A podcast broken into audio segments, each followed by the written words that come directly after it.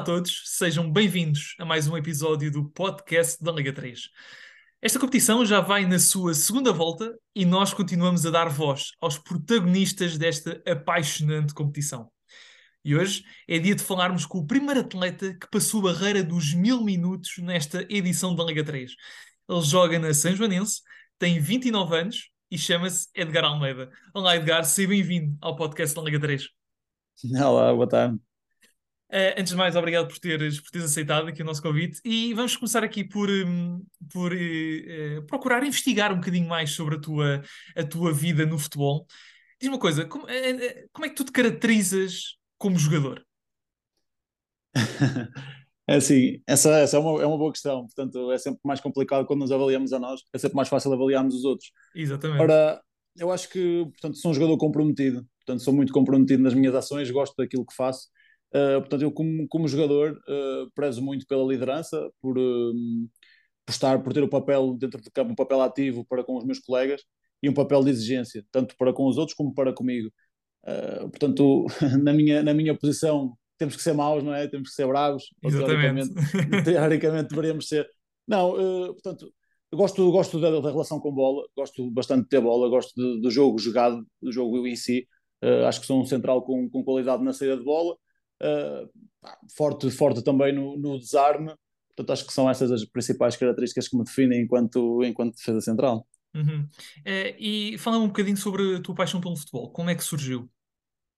Assim, a minha paixão, a minha paixão pelo futebol surgiu quando eu era, portanto, bem pequeno. Eh, eu comecei a jogar futebol com 4 anos. Jogar. Eh, eu ia para o futebol com o meu irmão, porque tenho um irmão mais velho, 3 anos.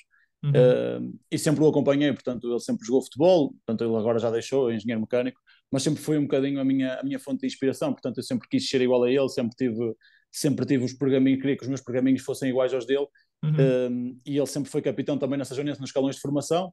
Eu, com 4 anos, acompanhava, ele tinha 7, portanto, ele já podia jogar e eu não podia, portanto, eu ia só levar uma bola debaixo do braço, enquanto ele estava a treinar, eu andava com a bola portanto, fora do campo, e foi assim um pouco que surgiu a minha paixão pelo futebol foi através do meu irmão, o meu pai também jogou futebol, portanto, embora em escalões amadores, mas sempre tiveram também essa, essa paixão pelo futebol que me foi transmitida e que facilmente acabei por, por seguir os pergaminhos dele e acabou por ser a minha paixão.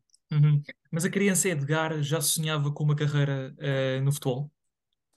Sim, portanto, eu sempre fui ligado também ao clube, sempre fui, fui, fui muito ligado à, à São Joanense, portanto, sempre sonhei, sempre acompanhei os escalões séniores, fui apanhar bolas, estive sempre do lado, do, do lado de fora do, do futebol, digamos, acabei sempre por acompanhar os cenas da São Joanense, era apanha-bolas, portanto, andou sempre ali aquele bichinho, sempre tive o sonho de um dia poder chegar aos cenas também da São Joanense, uh, coisa que acabei por, por conseguir alcançar, embora com, com, muitos, portanto, com muitos desvios, mas, mas sempre tive esse sonho, portanto, tive o sonho de um dia poder chegar à Primeira Liga com o, com o clube do meu coração, isso ainda não consegui, espero, espero um dia conseguir, ou pelo menos perto disso, uh, mas sempre tive esse sonho de, de jogar de jogar no, no, mais alto patamar do futebol português com, com a São Joanense. E achas que ainda o vais conseguir? Eu sei que é, que, é complicado, não é? Acredito que, que, portanto, já tenho 29 anos, já nos vão passando, mas acredito, acredito plenamente que, que o clube, dentro em breve, uh, vai estar nos, nos patamares profissionais, se não na primeira liga, dentro em breve vai estar na segunda e com, com ambições, porque com as pessoas que estão à frente do, deste projeto, certamente que em poucos anos acredito que o clube vai estar lá em cima, sem dúvida. Até porque a São Joanense tem, também tem apresentado uma melhoria a nível de resultados nos últimos anos, não é? Uh, desde a subida do Campeonato de Portugal para a Liga 3, uma, parece que o ano passado foi uma época de, de adaptação e de estabilização na competição e, e neste momento uh, não quero estar a pôr uh, palavras na, ou objetivos de que vocês não têm definidos, tu, tu me dirás, mas parece que vocês neste momento já estão a lutar para, pela, pelo menos pela fase de subida, pela luta por esses lugares. Sim, sem dúvida. Assim, o clube passou por uma fase de reestruturação uh, a todos os níveis. Portanto, as pessoas que entraram no clube entraram no primeiro ano de Liga 3. Uh, eh, portanto, foram todas pessoas novas no clube, na cidade. Portanto, foi tudo, toda uma readaptação uh, ao clube, à cidade, a tudo que, aquilo que envolvia. Portanto, o clube estava com poucos, poucos meios. O clube vinha de uma realidade diferente. Portanto, no Campeonato de Portugal, onde sempre teve poucas condições, infelizmente, vivia sempre também do, do apoio da das, das fábricas, das empresas que, que acabavam por, por poder ajudar e sempre, sempre teve pergaminhos mais amadores. Portanto, a partir do momento que subimos à Liga, que subiu, a São Joanense que subiu à Liga 3, uh, eh, e estas pessoas acabaram por entrar no clube, portanto, acabou por haver um, uma reestruturação total em todos os aspectos, embora com os pés bem assentes no chão, sem haver, sem haver loucuras, uhum. mas sem dúvida que o, que o, clube, que o clube caminha para, para passos profissionais, porque praticamente tudo mudou. Uh, as pessoas que entraram vêm com ideias claramente ambiciosas, vêm com, com os pés assentes na terra, mas, mas querendo, querendo sempre e almejando sempre chegar a outros patamares. Isso tem que ser passo a passo. Portanto, o clube encontrava-se numa fase em que, se calhar, o departamento médico não tinha, vou-lhe dar alguns exemplos, o departamento médico não tinha uma única máquina uh, para poder fazer tratamento aos jogadores, uh, portanto a relva tinha muitos problemas, era sempre complicado jogarmos em casa, porque bastava chover um dia ou dois, porque o rabat já ficava muito complicado. Uh, portanto, eles deparam-se com um clube um bocadinho desorganizado e um bocadinho perdido. Portanto, acho que o primeiro ano foi realmente um ano de readaptação, foi um uhum. ano onde eles chegaram, portanto, um ano zero.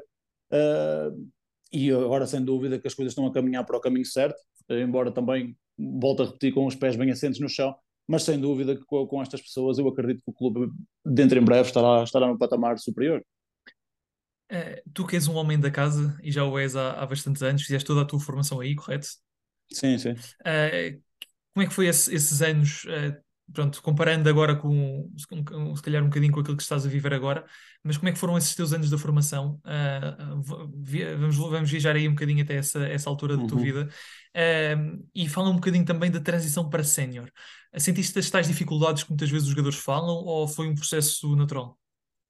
Sim, sem dúvida. Isto há, há 10 anos atrás as coisas eram, eram bem diferentes do que, do que é hoje em dia. Portanto, hoje em dia o jogador jovem é um jogador uh, portanto, que é vendável, é um jogador que é valorizado por todos. Isto há 10 anos atrás era, era completamente impensável, ou muito dificilmente, 10, 12 anos, muito dificilmente um jogador jovem tinha as oportunidades que são dadas hoje. Graças a Deus que os, os tempos mudaram e as coisas mudaram porque estão a caminhar num sentido claramente melhor, porque nós, nós atletas com, com 18 anos, há, há 10 anos atrás, éramos vistos como uns miúdos que, portanto, tínhamos muito que aprender, que chegávamos ao patamar sénior, ainda tínhamos muita, muita lenha para rachar, uh, portanto, foi uma transição complicada, portanto os meus anos de formação sempre foram, foram anos gloriosos. Eu fui muito feliz, fui muito feliz aqui na formação da Sajonense, porque hum, também tive a, a, sorte de apanhar uma boa fornada.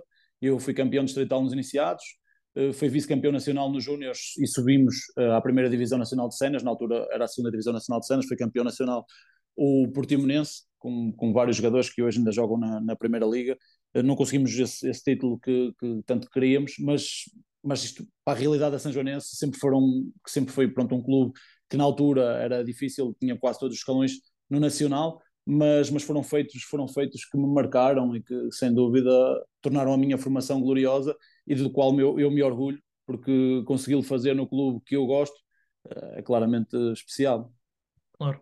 Uh, em 2018, depois já de uma, de uma passagem pelo, pelo Bustelo e pelo Cesarense, vais para a França, vais experimentar o estrangeiro. Fala-me dessa Sim. experiência e, e, dessa tomada de decisão. Como é que isso tudo se processou? Portanto, eu tive, eu estava cá na São Joanense, portanto, os primeiros anos de sénior, como tinha dito há bocadinho, acabamos por nem falar nisso. Portanto, os primeiros anos de sénior foram. Eu tive, tive a sorte no primeiro ano, realmente acabei por fazer muitos jogos, na terceira divisão nacional, que agora já não existe, mas acabei por fazer muitos jogos. Uh, no segundo ano, igual, e depois no terceiro, no terceiro ano, uh, portanto, houve um investimento, o clube estava na distrital, uh, e eu acabei, não, estava no Campeonato de Portugal e eu deixei de jogar três jogos e depois acabei por, por tomar a decisão de ir para o Estil só mesmo finalizar, uh, finalizar a época, porque fizeram na altura uma proposta interessante, portanto, pá, tive ali algumas incompatibilidades também na altura com as pessoas que estavam à frente do clube uh, e acabei por sair e acabou por ser se calhar a, a melhor coisa que, que me aconteceu, portanto eu entrei ali numa realidade completamente diferente, distinta do que eu tinha na São Joanense, Uh, portanto, um clube completamente amador, um clube que, que eu prezo e que me orgulho de, ter, de o ter representado, porque às vezes precisamos dar um passo atrás para às vezes cair na realidade, e é muito disso que também eu tento passar aos mais jovens, que, que acham que tudo é fácil porque têm muitas condições e porque, principalmente a estes miúdos que jogam hoje numa Liga 3, que têm todas as condições, e eu acabei por ir para um patamar, tanto para uma, uma realidade completamente inferior, uh, à qual tive que, que esgravatar e tive que correr e trabalhar para, para poder voltar. E eis que, que me surgiu então essa proposta, essa proposta com, porque trabalhei com o Ministério Secretário na altura, depois, depois de sair do Bostelo foi para Cesar, tivemos um ano a lutar por subir e no ano seguinte uh, o secretário vai para a França. Uh, eu não aceitei logo a proposta, uh, portanto, porque não tinha cá a família, sempre fui muito agarrado à minha família, uh, mas sempre também tive essa ambição de poder ser profissional, poder viver do futebol, poder experimentar outra, outra realidade, ver se realmente era capaz, porque na nossa cabeça, enquanto atletas, ficamos sempre naquela dúvida de será que se eu estivesse no outro patamar, se era capaz, se as coisas. E assim foi. Então acabei por em dezembro, o clube estava, estava em segundo classificado, o Creteiro, uh, estava a precisar, estava a quatro pontos atrás do primeiro classificado na altura. Uhum. E o Mister teve uma, uma lesão do defesa central, uma lesão de, quase até ao fim da época, e ele voltou-me a ligar, voltou a insistir para que eu fosse. E eu infelizmente as coisas no Cesarense não estavam não estavam boas, estavam com, com saláriozinho em atraso, aquelas complicações uh, que infelizmente acontecem no futebol. Uhum. Uh, e eles conseguiram me libertar, eu fui para a França e, uh, e foi a melhor decisão que eu tomei. Portanto, eu quando chego à França, nós embarcamos logo ali numa série de 14 vitórias consecutivas, a partir de janeiro.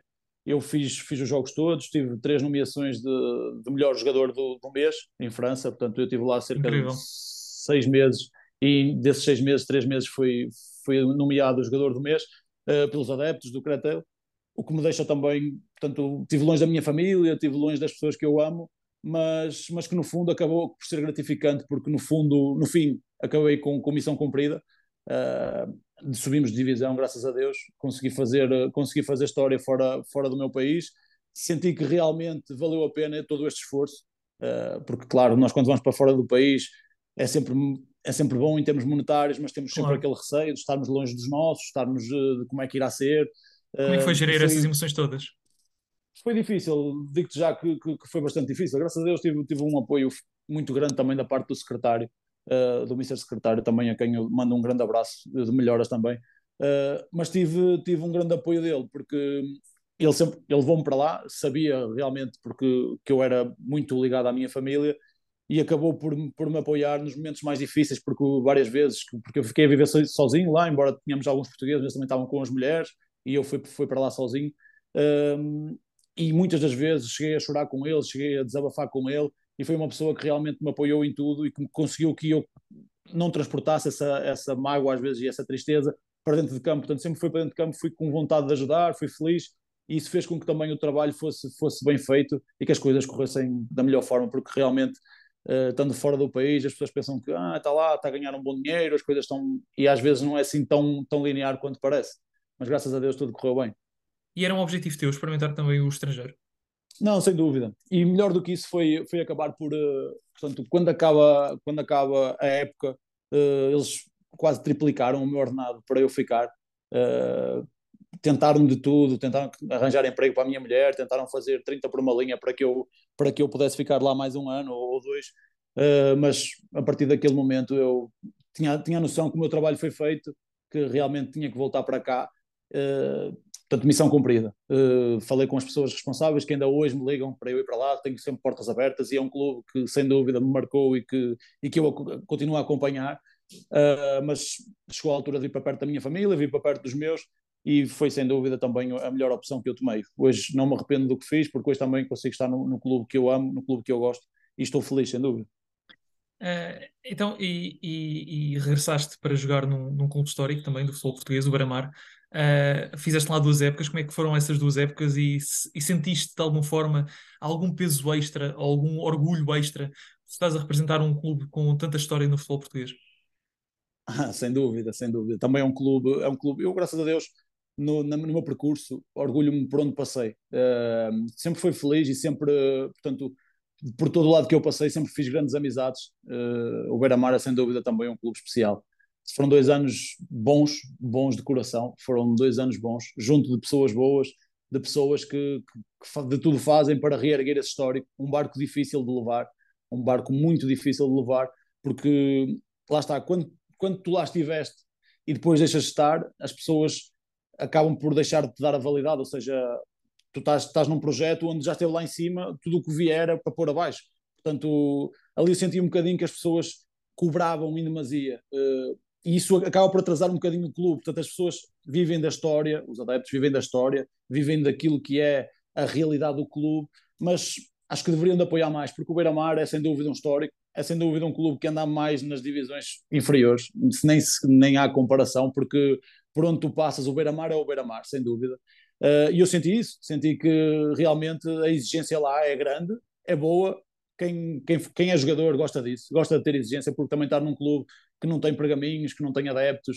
A exigência é boa, sem dúvida, mas tem que ser uma exigência saudável. E acho que é isso que faz com que, com que o clube o clube também possa crescer e Deus queira que cresça. Também espero um dia, um dia poder, poder ver o Beira-Mar lá em cima como merece, porque é um clube realmente especial. Uh, mas foram, foram dois anos bons, portanto, foram, foram dois anos bons, dois anos que também me ajudaram no regresso. Portanto, eu na altura, na altura tive, tive, tive algumas propostas uh, quando voltei de França. Uh, tive, tive na altura o Aroco, o Joel chegou, chegou a falar comigo também. Tive na altura também outras, outras propostas aqui, aqui na, na redondeza, portanto optei por o Beira-Mar e não me arrependo da, da opção que tomei, porque realmente foi, foi um clube que me marcou, foi um clube que, que eu me orgulho de ter representado e, e sem dúvida que foram dois anos, dois anos diferentes, mas, mas bons. Segue-se então o regresso à, à tua São Joanense. Uh, como é que recebeste o convite e qual é que foi o teu sentimento quando uh, percebeste que estavas a ser convidado de certa forma para voltar à tua casa? Ah, eu senti que não foi um regresso porque o clube nunca saiu de mim. Uh, eu sempre fui, sempre fui um apaixonado por este clube. Uh, eu estava no Beira-Mar, vinha, vinha a São João a ver os jogos, quando nós jogávamos muitas vezes à sexta-feira à noite ou sábado à noite. Ao domingo eu estava presente a ver os jogos, uh, acompanho o hockey, gosto de estar presente, gosto de ver a formação. Portanto, basicamente eu só não jogava na São Joanense porque o, o fator São Joanense preto e branco uh, está completamente presente na minha vida porque não sei estar de outra forma gosto de acompanhar gosto de estar presente uh, portanto quando quando no, no, terceiro ano portanto, quando saí do Beira-Mar uh, tive algumas propostas mas proposta é essa que, que, na altura portanto ia entrar uma SAD também diferente da que está agora na São Joanense houve aí uma fase de transição onde onde as coisas portanto ainda não estavam bem delineadas e que me ligaram Uh, e eu fiquei, fiquei expectante, fiquei radiante, claro. Uh, não vou mentir, vou, iria estar a mentir se, se dissesse o contrário. Fiquei, fiquei mesmo muito feliz porque ia conjugar tudo aquilo que eu queria, não é? Porque o clube subiu divisão, ia estar numa Liga 3, a Liga 3 Exatamente. Que, que ia-te perguntar isso agora, se isso, se isso pesou na tua decisão. Sem dúvida, sem dúvida. Uh, portanto, o facto de estares numa Liga 3 uh, por si só já te traz responsabilidade. Sabes que é uma liga que completamente profissional que te traz visibilidade, que, que tem tudo, portanto, um patamar. Portanto, era, é um, melhoramento do Campeonato de Portugal, uh, no qual, sem dúvida, acho que foi uma aposta mais do que ganha da, da Federação. Uh, está aos olhos de toda a gente, portanto, basta ver os, os jogadores que, que, têm dado o salto desta divisão num ano apenas de existência. Uh, vemos quantos jogadores deram um salto e a visibilidade que tiveram. Por isso também que, que falo muitas vezes aos meus colegas mais jovens, para aproveitarem, para aproveitarem, porque se eu com 20 anos, 19, 20 anos tivesse se calhar estas oportunidades, uh, se calhar as coisas poderiam ser diferentes, porque antigamente, já estou como dizia o Cândido Costa, as coisas que apareciam no jornal, um golaço aparecia no jornal, só que as pessoas não viam, né? Uhum. não, não, não tinham a percepção de, das coisas boas que se faziam, se calhar, em campeonatos inferiores. E, e eles continuavam a ver, não é? Há, há 10 anos atrás estes gols também existiam, as grandes exibições também existiam, só que eram muito mais abafadas. E hoje é tudo muito mais simples de, de, de visualizar, é tudo mais. A presença dos, dos treinadores na bancada já é, já é vista com, com, facilidade, o que acaba por também fazer com que os miúdos e com que os jovens consigam ter uma, uma forma de chegar lá em cima bem mais, bem mais fácil. Portanto, esta, esta, esta vinda para, para a Liga 3 e então no clube de, de, do meu coração, uh, sem dúvida que não, nem sequer pensei duas vezes. Uh, filo com todo o gosto, embora, embora de antemão sabendo que, que a, que, a, minha responsabilidade é sempre muito superior à de todos os outros, porque o fator casa tem o lado bom, mas também tem o lado mau, porque eu acabo, eu posso dizer que eu perco, eu fico três dias sem falar com a minha mulher, eu fico doido, acabamos por viver os problemas a, a triplicar, uhum. quando se calhar estamos, estamos num clube fora, não é que não vivamos tanto assim, mas acaba por ser diferente, porque tu depois vais para casa, sais da tua cidade, uh, sais da cidade onde jogas, vais para a tua casa, falas com a tua família, falas de coisas diferentes, enquanto que eu, jogando na São Joanense, venho para casa, as pessoas com quem eu lido estão mais chateadas do que eu porque também são sanjonenses. Uh, portanto, gostam de falar de futebol, gostam que as coisas corram bem, vivem também o clube. Uh, portanto, tenho a minha mãe, tenho o meu avô, tenho o meu tio, tenho o meu primo, tenho, vai, tudo, vai tudo ver os jogos porque são todos sanjonenses e sempre foram, mesmo quando eu cá não jogava. Uh, portanto, dizer-te que, que é uma responsabilidade acrescida, como é óbvio, mas que, que me sabe bem quando também as coisas correm bem e às vezes quando correm menos bem. Uh, vou ser sempre o primeiro, exatamente, a, a, defender, a defender o clube e a defender portanto, as coisas da cidade, sem dúvida. Uh, Fala-me aqui um bocadinho agora sobre a Liga 3. Uh, já, já me uh, abordaste aqui a, a, parte da comunicação uh, e a parte da divulgação também da, dos próprios jogadores e dos próprios feitos que vocês vão conseguindo dentro de campo. Mas em que é que esta competição se diferencia das outras além dessa parte da comunicação? Eu acho que está à vista de todos.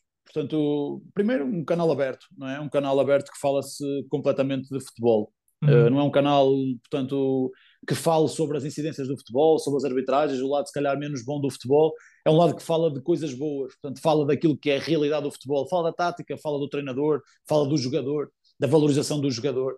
Isso por si só já traz um ambiente positivo ao futebol, que era o que faltava. Portanto, nós, nós acabamos por ligar a televisão, eu, aqueles canais portanto, que, que, que temos por aí que falam do, do mal, do lado podre do futebol. Não, nós precisamos é disto, da essência do futebol, de, de, ver o lado bom, de conhecer, mesmo que seja nos patamares inferiores, mas é-nos dada essa, essa, portanto, essa, essa realidade de uma forma positiva. Isto mesmo para, para, para os miúdos, que, uhum. que, hoje em dia bebem muito daquilo que veem na televisão. Então é, é uma espiral positiva, portanto foi uma, uma lufada de ar fresco no futebol, e sem dúvida que, que então a Liga 3 uh, eh, está à vista de todos. Não sei, não consigo dizer em termos claros de números, mas se formos a ver, uh, de jogadores que deram um salto para patamares profissionais. Sim, portanto, sim, foram isso, bastantes. Jogadores isso, e treinadores até jogadores, treinadores, portanto, isso por si só já, já transmite muito do que, é, do que é a nossa Liga 3 e do que este, este Portugal precisava, precisava desta, desta, desta Liga. Portanto, acho que os números e, e tudo o que, o que rodeia está, está à vista de toda a gente.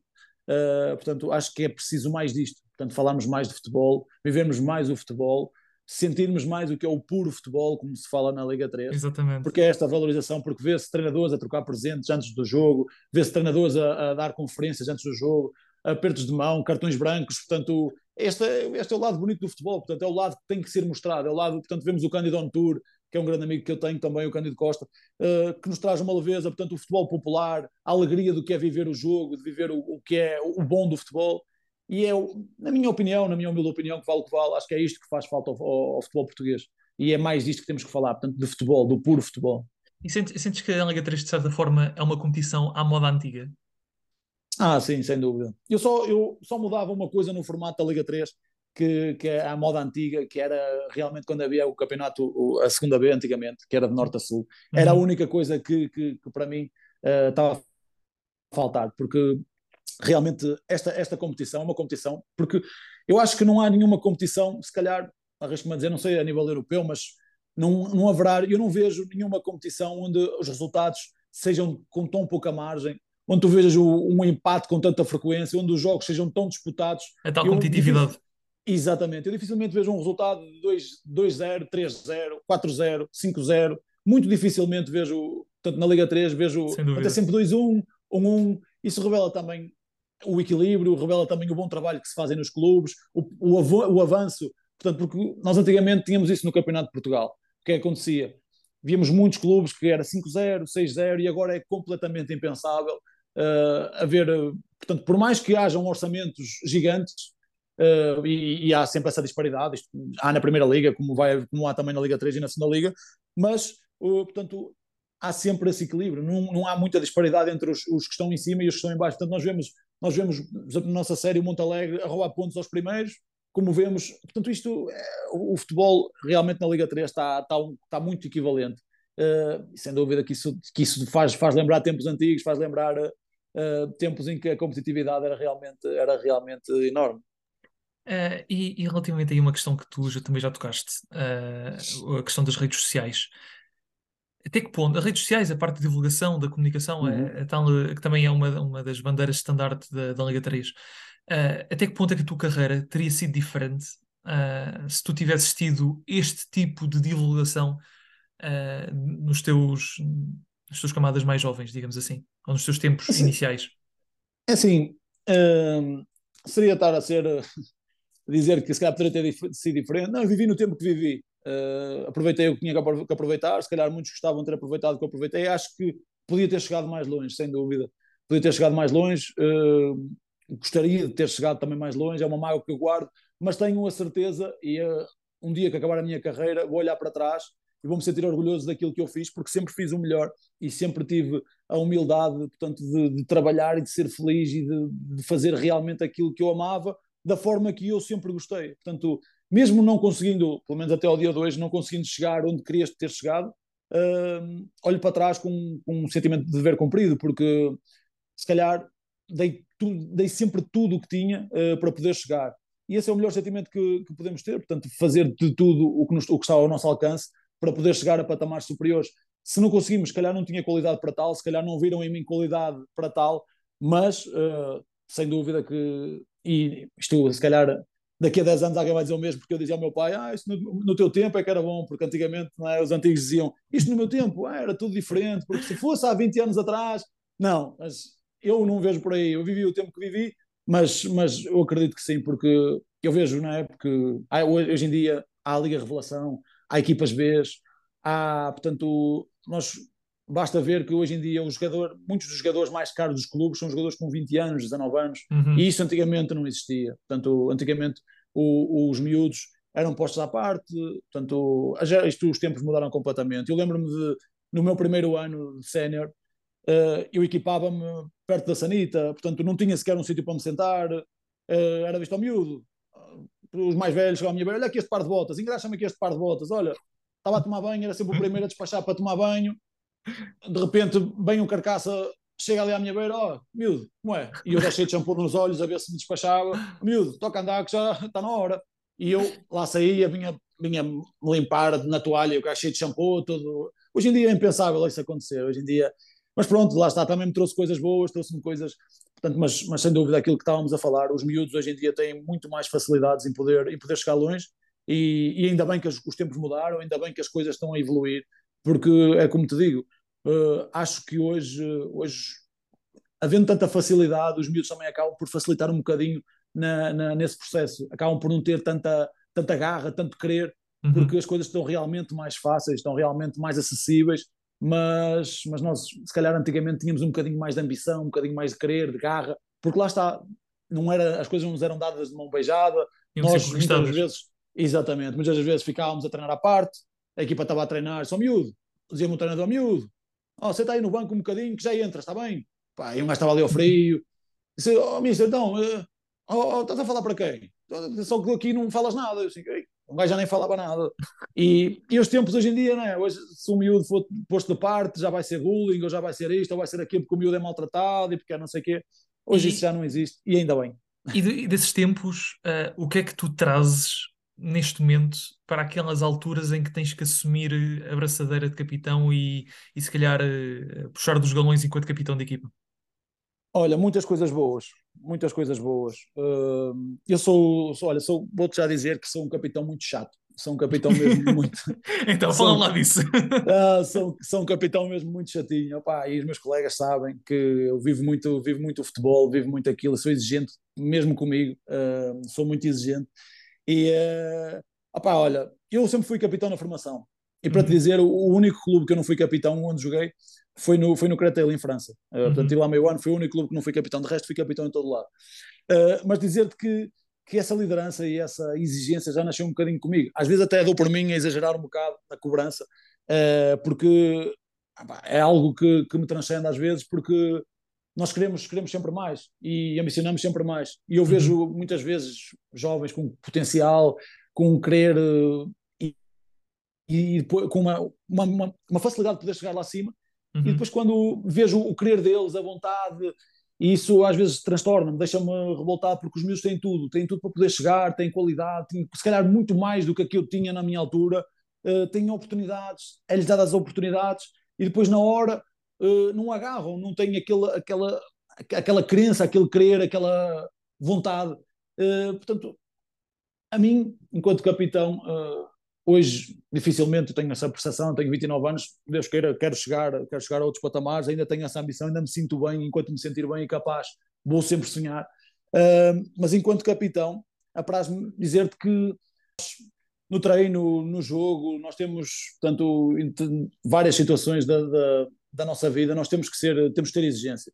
E é isso que eu tento sempre passar pelo, para os meus colegas e para mais no clube que, que eu gosto e que eu amo, uh, tento-lhes sempre passar isso. Portanto, tento-lhes sempre passar a mística do clube, aquilo que realmente se passa dentro de portas e que eles podem não, não sentir o clube da mesma forma que eu sinto, mas enquanto, enquanto estamos lá dentro, temos que dar as mãos e temos que ser, temos que ser realmente fortes, porque não, quem está neste clube não sabe de outra forma. Os adeptos são exigentes, as pessoas que estão à frente são também exigentes, uh, lidam mal com a derrota e eu também faço com que os meus colegas lidem mal com a derrota, porque temos que aceitar, é verdade, porque é um, o futebol são três resultados, mas, mas não, podemos, não podemos viver bem com a derrota, nós temos que viver bem com a vitória, porque uhum. quem ganha está sempre mais perto de ser feliz e é isso que eu tento transmitir. Portanto, nós temos, temos mais que, que lutar e fazer de tudo para, que, para honrar as, as cores do nosso, do nosso clube. Às vezes não corre bem, mas, mas sair sempre de cabeça erguida de que demos tudo. É isso que eu tento lhes passar. E, e aí está a parte desses chatinhos. Certamente, se um dia falares com algum deles, eles vão te dizer: o Edgar realmente é um chato do caraças, mas, mas faz tudo pelo, pelo nosso bem. Portanto, tento sempre defendê-los, tento sempre estar à frente do grupo. Eu cobro deles, mas, mas sou, sou o melhor amigo deles dentro do balneário para que não lhes falte nada e para que cada vez possamos caminhar de forma mais sustentável para o, para o futuro. Mas olha que agora o próximo jogador da São Joanense que vier aqui a este podcast, eu vou-lhe vou mesmo perguntar isso. Estás à vontade, olha que, que dou-te quase a certeza absoluta que ele pode dizer isso. Ah, se tu estivesse lá, tu ias ver o que era um chato do caraças. sem dúvida, sem dúvida. E, e tirei aqui uma dúvida, isto é uma curiosidade pessoal. Sim. Uh, já tivemos aqui também neste podcast o Tomás Militão, uh, que também é sim. central, também é capitão do, do Caldas. Uh, sim, sim. E, é, e, é, muito natural, ou melhor, natural não, mas é muito comum vermos defesas centrais como capitães de equipa.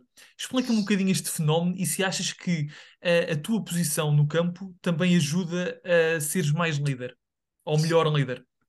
É assim, é verdade, isso é, isso é uma curiosidade que, que, que, eu não te sei desvendar realmente, porque, porque em grande grande parte, se fores ver no Porto, também o Pepe é o capitão. Exatamente, aliás, nos três grandes. Exatamente. Uh, o, Tomás, o Tomás, para mim, também é um exemplo, é uma pessoa que, que eu admiro, já joguei contra ele várias vezes.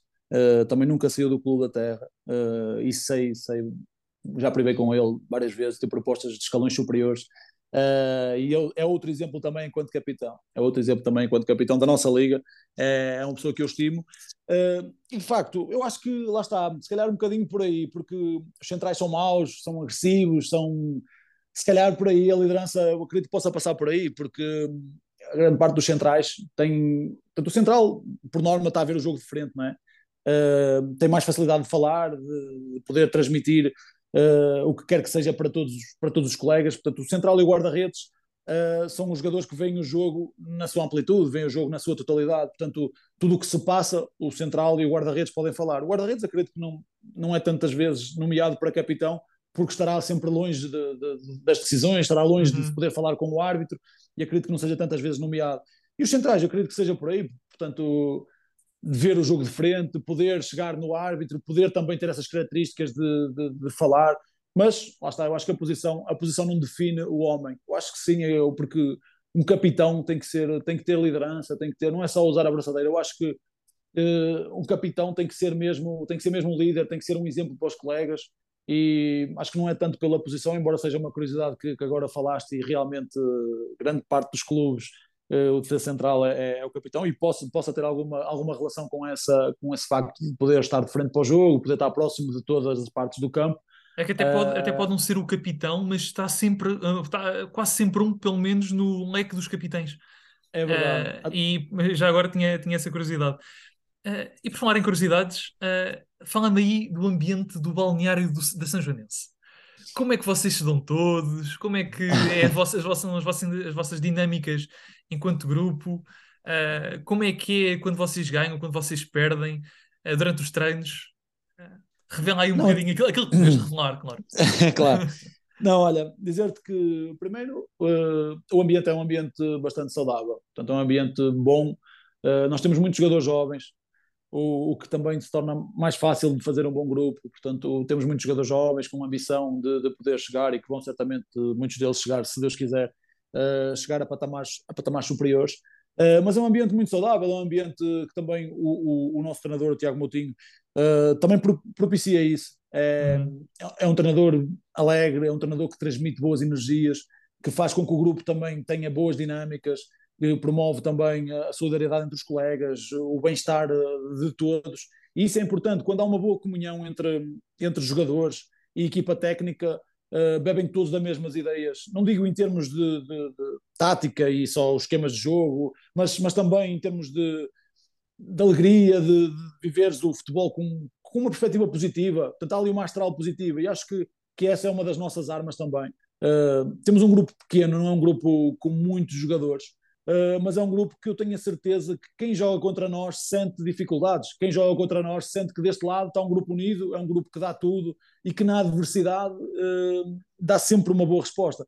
Porque até o dia de hoje não me lembro de haver algum jogo em que nós tínhamos saído e disse assim: opá, não, não demos tudo. Não, não, o grupo é um grupo bom, é um grupo ambicioso, é um grupo onde eu vejo que realmente há ali muito potencial por explorar, há ali muito potencial por explorar, e eu acredito que o melhor ainda esteja por vir, acredito que as coisas uh, também já tivemos algumas, algumas, alguns jogadores que se mantiveram do ano passado, o que também fez com que fizéssemos esta boa primeira volta, uh, conseguimos manter ali grande parte da base, e quem chegou realmente vem, vem para ajudar, vem para ajudar, e é esse o contexto que nós encontramos ali no balneário, gente boa, gente saudável, gente bom astral, uh, isso faz com que haja bons jantares, haja bons almoços, uh, boas palhaçadas, balneário sempre, sempre na rebelia, todos os dias boa disposição, música também uh, a toda a hora. Isso faz com que o grupo seja, seja um grupo unido, não é? Porque se, se as coisas correrem bem, uh, se houver um bom ambiente da parte de fora, depois lá está, conseguis passar essa tal, essa tal alegria para dentro de campo com exigência e a cobrança porque volto a, volto a repetir, uh, quem ali está fora do balneário somos todos muito amigos, todos muito, muito alegres, felizes, mas quando passamos para dentro do, do quadradinho, como se costuma dizer, uh, ali é para trabalhar. E lá está, também temos a sorte de apanhar também um treinador que nesse aspecto também é, é forte. Quando é para trabalhar, é para trabalhar. Uhum. E quando, quando é para, para, para, meter, para meter o fato de macaco, como ele costuma dizer, temos que meter o fato de macaco e é para trabalhar. Uh, quando é para, para o ri-ri-ri, como ele costuma dizer, tá, também vamos para o ri-ri-ri, e, e vamos todos. Portanto, havendo um jantar, vamos todos. É impensável fazermos um jantar sem, sem equipa técnica, sem algum elemento da direção. Não, quando vamos, vamos todos. E é isso que faz com que a família São Joanense seja uma família boa, porque neste clube, e sempre que eu cá estive, fez-se prezar, muitas vezes não tínhamos se calhar a melhor equipa, se calhar não, não falo em relação a este ano, mas falo em relação a anos anteriores, anos passados, uhum. não tínhamos se calhar a melhor equipa, não tínhamos o maior orçamento, mas sempre fizemos grandes épocas porque sempre conseguimos construir grandes balneários, sempre conseguimos construir essa mesma exigência e este pacto da equipa técnica com os jogadores, uh, este pacto familiar, saudável, que, que, fez com que a Sajonense sempre andasse bem classificada e nunca passasse por, por momentos de, de aperto. Uhum. Uh, e agora pegando um bocadinho nessa, nessa, nessa tal união que tu me falas aqui, vou-te desafiar a dar-me características dos teus colegas. Ou seja, isto é uma, um, uma atividade que nós costumamos fazer aqui no, no final destes episódios, em que eu vou-te dar características uh, de pessoas e tu vais uhum. ter que me dizer quem é o jogador da tua equipa que mais se assemelha a este tipo de características. Mas só jogadores então? Só, só jogadores. jogadores, só jogadores. Só jogadores. Então, vou-te perguntar quem é o jogador mais divertido. Ora, divertido. Atenção que ao longo destas, destas perguntas também te podes nomear a ti. Mais, ora bem, mais divertido, deixa-me pensar. Essa, essa não é fácil, essa não é fácil. Ora, divertido. Não é fácil porque há muitos ou não é fácil ah, porque há poucos? Não, não, há muitos, mas mais divertido, sem dúvida, o manga. Manga, o manga. sem dúvida, sem dúvida. Manga. O mais, manga o mais vaidoso? Ei, o mais vaidoso. O mais vaidoso não quer dizer que seja o melhor vestido, é o que acha que se veste melhor. É Exatamente. Aquele, Ora... aquele mais preocupado com a imagem. Jorge Pereira, sem dúvida. sem dúvida. E já agora, quem é que se veste pior? o pior, Nuno Barbosa, sem dúvida alguma. Nuno Barbosa. Fala lá um bocadinho desse estilo do Nuno, então. Olha, eu vou-te dizer, eu Vou-te só comentar a última fatiota que ele trouxe no jantar. Ele trouxe-me um casaco de cabedal com um pelo por dentro. Opa, eu, eu, ele, é mau da cabeça, ele é mau da cabeça aos pés. Mas atenção, o miúdo tem um potencial e é muito bom jogador, muito boa gente, bom coração. Mas é daqueles jogadores que se me perguntarem... É daqueles jogadores que ainda bem que se dedicou ao futebol e não à moda. Exatamente. O Barbosa, como é, como é que é como jogador? Opa, vem-me logo a imagem dele a chegar ao treino de... Primeiro, sapatilha sempre tacão alto. Sabes, aquela sapatilha com uma sola que mais parece, parece aqueles senhores que, com todo o respeito, têm um pé maior, uma perna maior do que outra e usam um sapato com um tacão, sabes? Então Sei. ele usa nos dois pés. Tem portanto, sempre aquele sapato com uma sola gigante. Depois a calça, opá, é aquela é aquele justo, de justo, justo, justo, que não cabe nada. Sabes quando tu queres tirar as calças e tens que as virar ao contrário e puxar, opá, pedir a alguém para te puxar? Portanto, essas são as calças do Barbosa. E depois, em vários tecidos.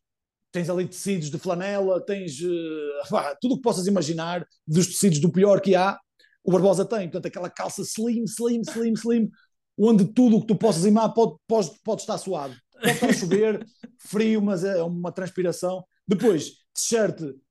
T-shirt faz-me lembrar aquela térmica, sabes? Térmica justinha ao corpo. Portanto, tudo nele justinho, sempre justinho. Depois, opá, é dizer-te que casaco, os casacos é do mais atrofiado que possas imaginar. Portanto, ele consegue conjugar cores que tu nunca, não imaginas. Portanto, eu acredito que ele possa abrir o, o fato, portanto, o guarda-fatos dele e pega, portanto, olhos fechados. Ele pega ali de olhos fechados. Ele chega lá e pega de olhos fechados e quando, quando chega ao treino é que ele assim, "Ih, realmente isto não fica bem.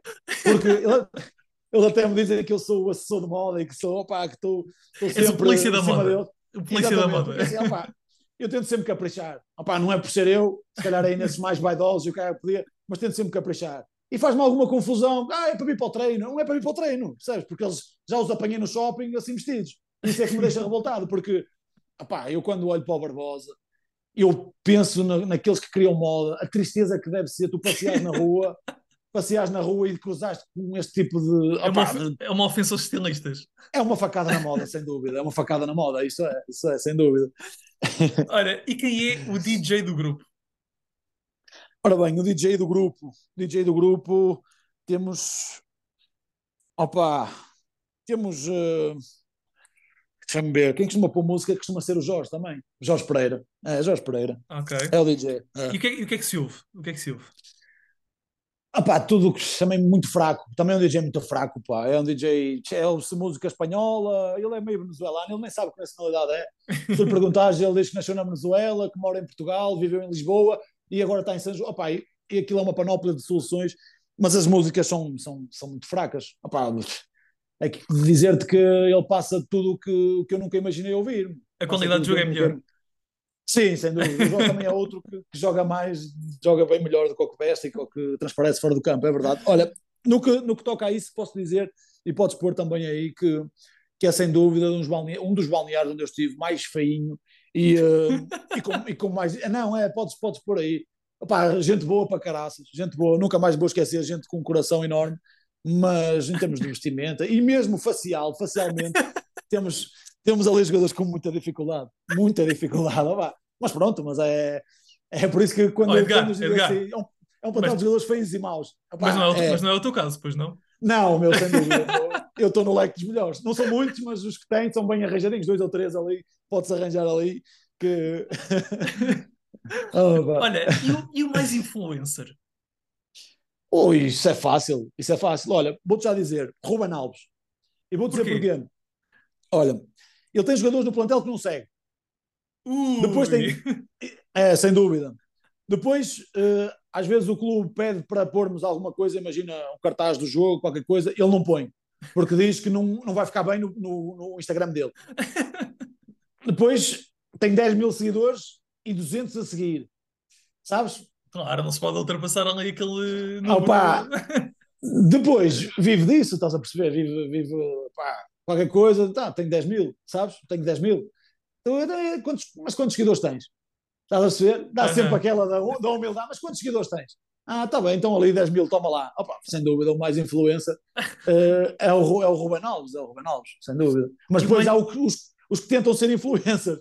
Ah, sabes? então Os eu quero saber agora quem, é- quem é que são. Quero saber Há agora. ali, há ali alguns que tentam ser influências, opa, aí também dá para a risota. É Aquilo, olha, digo-te uma coisa: aquilo contado, eu tenho ali algumas peripécias contado dá para os, é para os apanhados. Aquilo dá- eu já disse ao Cândido que ele se fizesse um Cândido on tour na, na São Joanense, opa, aquilo contado, aquilo dá para fazer. eh, olha, olha que eu tenho a certeza que, que o, o Cândido era o homem para isso. Quer Olha fazer um episódiozinho. ele da última vez já foi lá, já, já passou mal, que, que a gente deu-lhe uma estátua, demos-lhe ali um, uma estátua. Eu lembro, eu lembro. E ele já ficou no asilo, ele sabe que se vier ali, ainda para mais comigo, vai ter muita dificuldade, porque eu vou para cima dele, isso não é hipótese. Isso não é hipótese. E quem é o mais responsável da equipa? Mais responsável? Gabriel Souza, guarda-redes. Ok. Gabriel uh, Souza.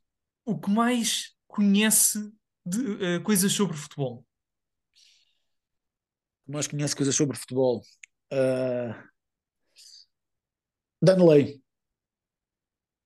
É, é aquele mais provável de conhecer os vencedores de é, todos os mundiais, o falas, melhor marcador da Liga 3. É, sem dúvida. Não, hoje. Se calhar, não, ah, isso, isso o melhor, eh, assim, mais conhecedor do futebol português, Rui Pedro, sem, sem dúvida. Isso, o Rui, olha, posso dizer já que o, o Rui Pedro acorda a falar de futebol, deita-se a falar de futebol. Se tu fores se tu fores ver, uh, portanto, falares de um, de um, jogador que jogou contra ele há 15 anos atrás, em 2003, o Rui Pedro conhece.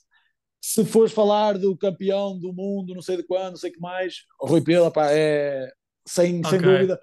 É, é, sem dúvida. E o brasileiro, pá, o é, o Rui Pedro é, o Rui Pedro é, isso sem dúvida, sem dúvida.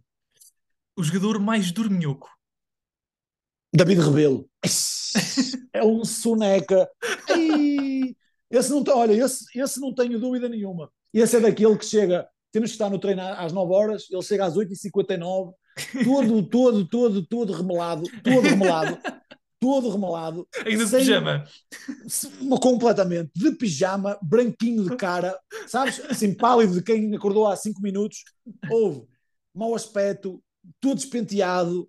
Uh, opá, não há palavras. Tu tentas falar com ele, não notas que é aquele bafo matinal, sabes? Aquele Uh, uh, oh, Rebelo, então, só chegas agora? Quer dizer, queres ser. Está uh, bem, tá. Oh, só lá para as 10 e meia, 11 e um quarto é que podes contar com o Rebelo e que podes falar com ele, porque antes disso esquece. É, David Rebelo, sem dúvida. Vocês sem têm que perceber uma coisa: o, o, o, o Rebelo está só com no fuso horário errado, pá. Eu acho que sim, eu acho que sim. eu acho que ele, há ali qualquer coisa de errado nele, eu acho que ele, opa, tem que ainda que descobrir o que é que é, mas que há ali qualquer coisa, há qualquer coisa ali, há, isso é. Quem é o jogador mais brinca na areia? Brinca na areia. Brinca na areia. Ruben Alves. Ruben Também, Alves. ok. Ruben Alves, é. O rei do FIFA. Rei do FIFA. Ui, rei do FIFA. Vocês costumam jogar ou não? Eu, eu não jogo, eu não tenho tempo, mas, uh, mas, mas sei quem são lá os reis do FIFA. Olha, acho que o pior jogador de FIFA, acho que é o Pinho. Pedro okay. Pinho, acho que, é, acho que é o pior. Pelo menos eles rebentam com ele lá, que ele é o pior. E o melhor, acho que é o Veiga. Pá, acho que é o Veiga. O Veiga acho que é o melhor jogador de FIFA. Pá, eles, olha, olha que eles depois vão ouvir isto e, é... se calhar eh, não vão gostar de... E o, e o Pedro Mateus também acho que é muito fraco no FIFA. Também já ouvi qualquer coisa que ele acho que leva de toda a gente. Acho que também é muito fraco. Acho que é também. Quem é o mais caceteiro? Ui, dá porrada. Aquele, dá porrada. aquele na, que dá que entra com tudo nos treinos. É o Danley. Danley. Danley. Ok. Danley, sem dúvida. É, quem é o primeiro a chegar ao treino? Já falámos aqui do último. Quem é o primeiro? Uh, Gabriel Souza e Jorge Pereira são os primeiros. E o mais provável de perder uma aposta e, que, e ter que tatuar o nome de um colega de equipa? De perder uma aposta tatuar. Aquele, aquele mais maluco para fazer uma aposta que se calhar perdia e a aposta era se eu perder isto, eu tatuo um, o nome de um de vocês na equipa. Deixa-me ver assim o mais maluco, mais maluco, maluco, maluco, que era capaz de. Opa, assim o mais maluco que era capaz de fazer isso. Uh, Mário Borges, Mário Borges. Ok. Mário Borges. Gosta de, gosta de arriscar o homem. Ah pá, é assim, é mais fanfarrão, sabes? Gosta de falar e eu faço isto, eu faço aquilo, eu faço não sei o quê. Ah, era capaz, era o único assim mais que era capaz. Uh, agora entrando aqui numa, já numa parte mesmo, mesmo final, uh, uhum. descreve-me aí um, um jogo de futebol perfeito para ti. Se pudesses ser o autor do, do, de um jogo de futebol na tua carreira e escrever a uhum. história desse jogo, como é que seria esse jogo? O jogo de futebol perfeito, mas como, como, assim? Como é que imagina que tu dizias assim: olha, eu quero que este jogo corra assim, assim e assim. Como é que seria esse jogo? É, O Opa, jogo ia, ia correr conforme tu quisesses. olha, Que tipo de jogo primeiro, seria? Como é que, que resultado ficaria? Ah, quantos golos marcavas? estou a Ah, perceber. Olha, aí iria, essa, essa, iria, essa tua. iria sonhar muito se te dissesse que ia fazer um hat-trick ou que ia. Não, eh, tu, tu és o dono, tu és o o dono dessa história. o dono da história. Olha, eu gosto, eu digo-te, o jogo perfeito, eu, eu não gosto de coisas, não gosto de coisas fáceis, não gosto de poder dizer, olha, era ficar 7-0, marcar 7 golos. Uh, não, acho que o, o, jogo perfeito, perfeito, primeiro não sofrer golos, Uhum, que, que é uma das premissas que, que, nós temos, é manter a baliza a zero. Eu digo sempre ao meu guarda-redes, se tu não sofreres, hoje não perdemos. Essa é sempre a premissa, não é? Se a gente não sofrer, exatamente. não, não, não perdemos. Olha, uh, dizer-te que, opá, se calhar o jogo perfeito era é o 2-0, uma margem confortável. E opá, olha, se é para sonhar, fa faço um gol de pontapé de bicicleta e um de calcanhar. E um de calcanhar. Pode ser, pode Isto na, ser. fi- isto na final da Liga 3. Na final da Liga 3. Na final da Liga 3, exatamente. Na final da Liga 3. Agora vamos imaginar que a São Joanense pode contratar qualquer jogador do mundo. Quem é, Hum. que- quem é que tu chamarias? E eras tu que definias quem é que iria, quem é que iria ser contratado? Quem é que tu escolherias? Ixi, Deixa-me ver. Podes, Opa, até podes escolher mais do que um, se quiseres. olha, eu vou-te dizer, os jogadores que eu tenho como referências e que gostaria de, de jogar com eles, olha, primeiro o Pep. Ok, Primeiro o Pep, opá, mas tinha que jogar ao meu lado. Tínhamos que pensar bem nisso exatamente. porque tinha que jogar ao meu lado. Quem é que ia jogar na Não, esquerda e na direita? olha, eu, assim, o 11 que, te, que, que, que, assim, que eu, os jogadores que, que admiro, posso dizer, olha, central de referência, o Pep, sem Uhum. dúvida. Uh, dizer assim, posição por posição, olha, no, no meio campo, queres que diga os jogadores que jogam cá em Portugal? Ou... Tu é, tu é que escolhes, tu é que fazes o teu 11. O, a São Ah, Joanense é? tem dinheiro ilimitado. tu queres, tu queres o meu 11. Então vá, vamos fazer O lá teu- um, pode ser o teu 11 11. se tu quiseres. Se quiseres dizer Vamos menos lá, do que vamos 11, fazer, vamos fazer, podemos fazer. vambora, na baliza. eu ponho-te na baliza, ponho-te. Bem, pode ser o Diogo Costa. Diogo. Costa, que o miúdo está tá, tá em grande. Aliás, Olha, até, vamos, até vamos, eh, eh, tornar isto aqui um bocadinho mais, mais engraçado. Podes hum, dizer jogadores que já acabaram a carreira eh, e já não jogam, mas que gostarias de ter jogado com eles em determinada altura. ui, Jesus, se vais, vais-me fazer ir ao. Ao, ao Olha, defesa, defesa, mas pode, mas vou, vou dizer os jogadores que já, já passaram, mas continuam a jogar, posso dizer ou não? Sim, claro, claro que sim, claro que sim. Já, Deixa-me ver, olha. Defesa direito, Carlos Secretário. Ok, Central, Pepe e Edgar, não é? exatamente. Bem, uh, defesa esquerdo. Uh, defesa esquerda referência para mim, Roberto Carlos. Ok. Roberto Carlos. Meio campo, meio campo, Deco. Uhum. Uh, Deco, Deco, Deco. Deixa-me ver um 6. Ali um 6, cabalão. Uh, ora bem. Ah, Mas posso misturar também aqui com os jogadores da Liga 3, também é Claro, claro que engraçado. podes. Até da tua equipa, se tu quiseres. Ih, mas assim eu tenho que os dizer a todos, senão eles vão ficar com mais Senão vão dizer, então meteste o Roberto Carlos a defesa esquerda e podias ter metido mais não sei quem. Eh, Deixa-me ver, olha. Opá, um dos meus ídolos de infância do meio campo, Rochenbach. Adorava, Ok. adorava Rochenbach. Adorava Rochenbach. Eh, depois, ali a 6, meti o Jorge Pereira, aquilo é muito chato, pá, eu tenho que lhe dizer que o nome dele tem que lhe dar uma moralzinha, senão depois vai dizer, ah, não me deste uma moralzinha e o caraças. Não, podes meter o Jorge. Olha, na esquerda, um jogador que eu admiro muito e que ainda não te falei aqui no podcast sobre ele, Rui Pedro. Ok. Rui Pedro, olha, posso dizer que se calhar foi o jogador que mais me marcou em toda a minha carreira. Uh, um exemplo de profissionalismo, de, de, atleta. Sabes o que é uma criança com 35 anos? 30, 30, não tem 35, ele deve ter 33, estou a dizer 35. 33, é uma criança com 33 anos a viver futebol.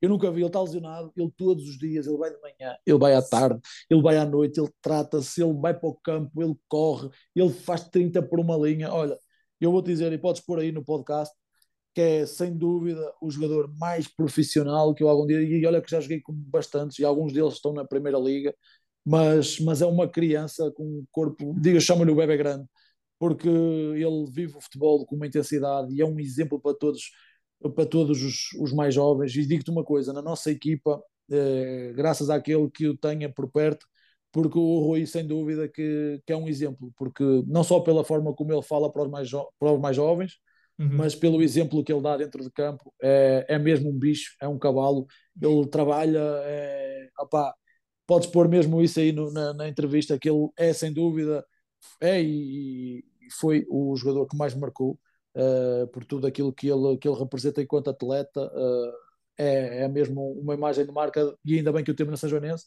porque para além de nos ajudar muito dentro de campo, que portanto, foi o nosso melhor marcador ano passado, este ano já caminhava pelo mesmo, já ia pelo mesmo caminho, não fosse a lesão que ele teve, uh, e que lhe desejo agora umas rápidas melhoras, precisamos muito dele, mas é sem dúvida, é sem dúvida o, o grande exemplo.